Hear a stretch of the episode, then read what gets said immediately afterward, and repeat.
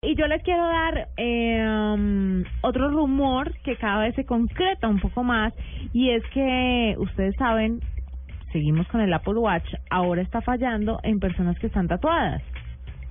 ¿Por qué? Porque tiene... No digas, ¿y qué tiene que ver? Pues ya le voy a contar.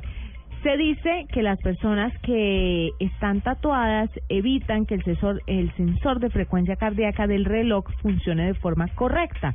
La empresa admitió el problema y desde que el Apple Watch utiliza el ritmo cardíaco de las personas para determinar lo que estas llevan puesto, es probable que no esté disponible, eh, es probable que empiece a fallar el reloj. ¿Por qué? Porque el sensor empieza como a medirle a usted el, el tema de los rojos y los verdes en la piel Ok.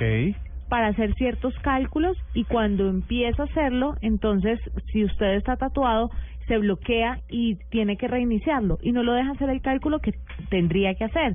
Obviamente no es para todos los tatuajes, es para ciertos diseños muy grandes y para ciertos colores.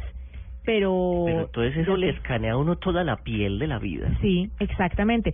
Y ustedes se preguntarán, No. ¿y la persona que tenga de pronto un lunar? Se preguntarán ustedes eso. Ujú. Sí. Es bastante No pasa nada. No pasa nada, he pues visto porque el lunar... gente que es muy alta en melanina de diferentes colores que no, no, no sé, eso también debería afectar.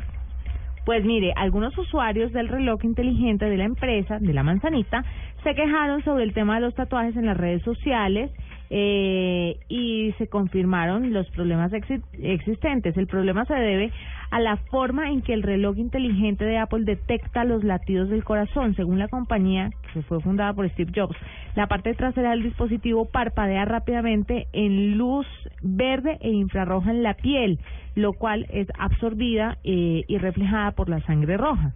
Entonces eso hay un, es un problema ahí con el tema de la pintura del, del tatuaje que no deja que el reloj funcione correctamente. Pero fíjate que eso es lo que pasa con todos los dispositivos. Los lanzan y piensan haberlos llevado al extremo con un montón de pruebas, pero las pruebas más difíciles es la experiencia de usuario, que solo se puede descubrir cuando se pone en manos de los consumidores.